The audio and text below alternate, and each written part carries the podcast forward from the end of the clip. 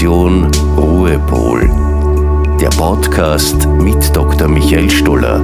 Fein, dass du bei der heutigen Episode der Expedition Ruhepol dabei bist. Ich möchte heute mit dir schauen, ob es einen Unterschied gibt zwischen Wünschen und Wollen möchte dich äh, unterstützen, dabei herauszufinden, was denn Veränderung benötigt, damit sie überhaupt stattfinden kann und werde hier auch äh, ein bisschen auf die therapeutische Arbeit hinweisen, wo es auch viele Parallelen gibt zwischen dem Mentoring und der Therapie. Das ist gerade ein interessantes Buch über Paradigmenwechsel und da steht etwas drinnen, was ich voll inhaltlich eigentlich teile. Die Menschen wehren sich nicht gegen die Veränderung, sondern sie wehren sich dagegen, verändert zu werden.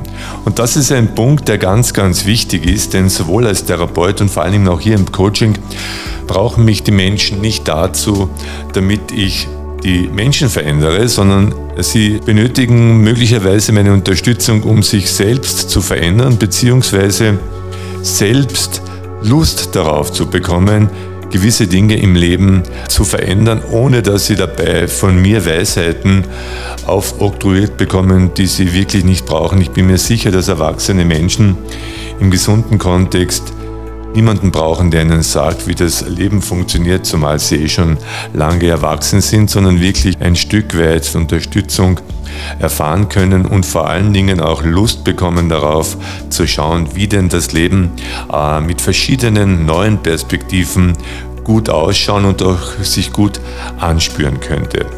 Da möchte ich einen kleinen Vergleich mit der Therapie anstellen. Da gibt es sehr oft den Begriff der Therapie der Beibehaltung. Die meisten Menschen kommen mit einem Leid, nun na, das ist auch ihr guter Anspruch, äh, in die Therapie und wollen sich sozusagen damit auch ein Stück weit erleichtern. Äh, ganz selten sagen sie dann auch gleich, was sie wollen oder ganz selten ist es auch nicht möglich, einen Wunsch zu artikulieren.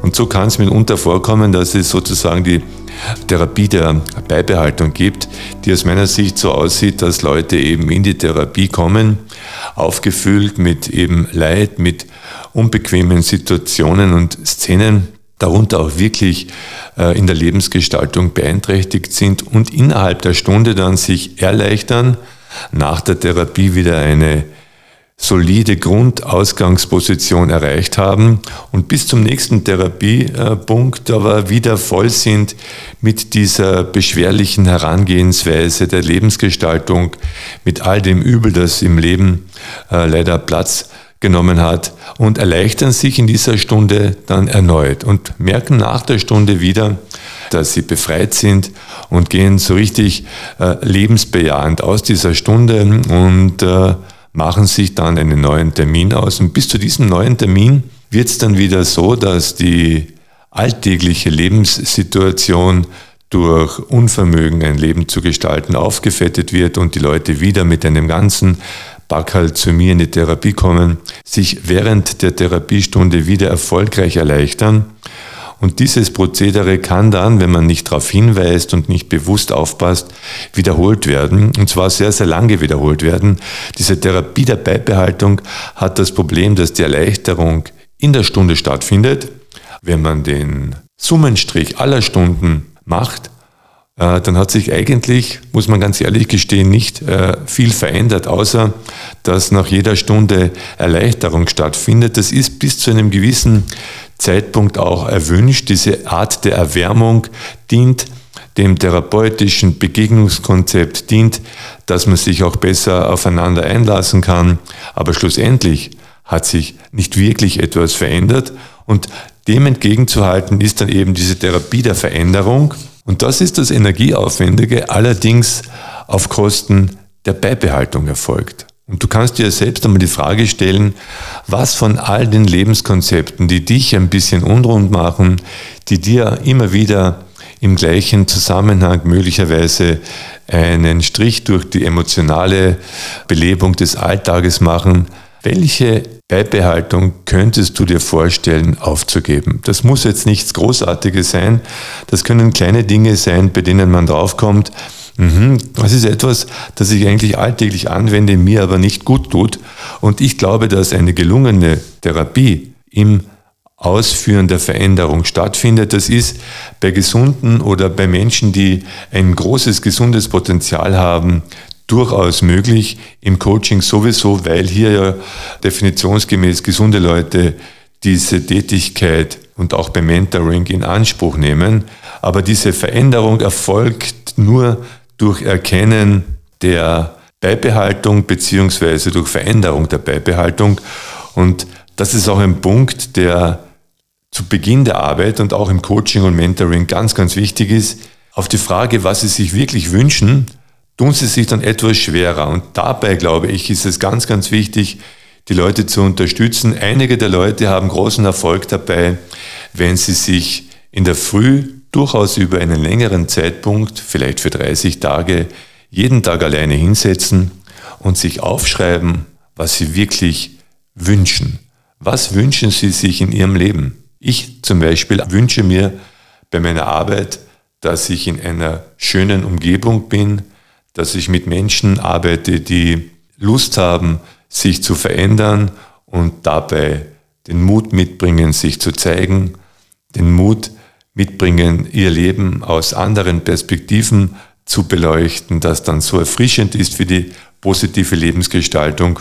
Und ich wünsche mir eben, dass ich in einem solchen Umfeld arbeiten kann und das gelingt mir eben in meiner Mentoring-Arbeit bei der Expedition Ruhepol, sowohl im Einzel, wo Dialoge stattfinden zwischen mir und meinem Klienten und meiner Klientin, wo es nicht darum geht, dass ich rede und mein Gegenüber zuhört und dann mein Gegenüber redet und ich zuhöre, sondern dass man sich auch ein Stück weit aus den Augen eines anderen betrachten lernt und dabei in der Begegnung sattelfest wird und dadurch auch eine Lebensgestaltung ermöglicht wird und ganz toll auch in der Gruppe, wo man im geschützten Rahmen der Gruppe sich ausprobieren kann und mit Hilfe der Gruppenmitglieder neue Perspektiven einnehmen kann.